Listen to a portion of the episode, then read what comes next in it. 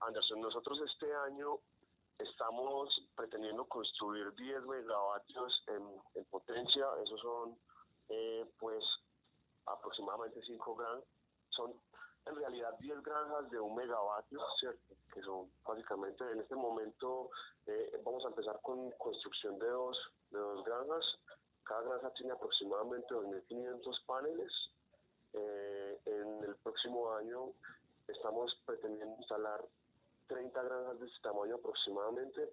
Entonces, como puedes ver, es un crecimiento interesante y pues le va a aportar un montón a la, de energía limpia pues a la red nacional. Es decir, 10 para este año y 30 para el siguiente, ¿correcto? Sí, sí señor, correcto. Perfecto. ¿Dónde van a estar principalmente localizadas esas granjas? Esas granjas van a estar principalmente localizadas en Antioquia, norte de Santander, Cundinamarca y Atlántico.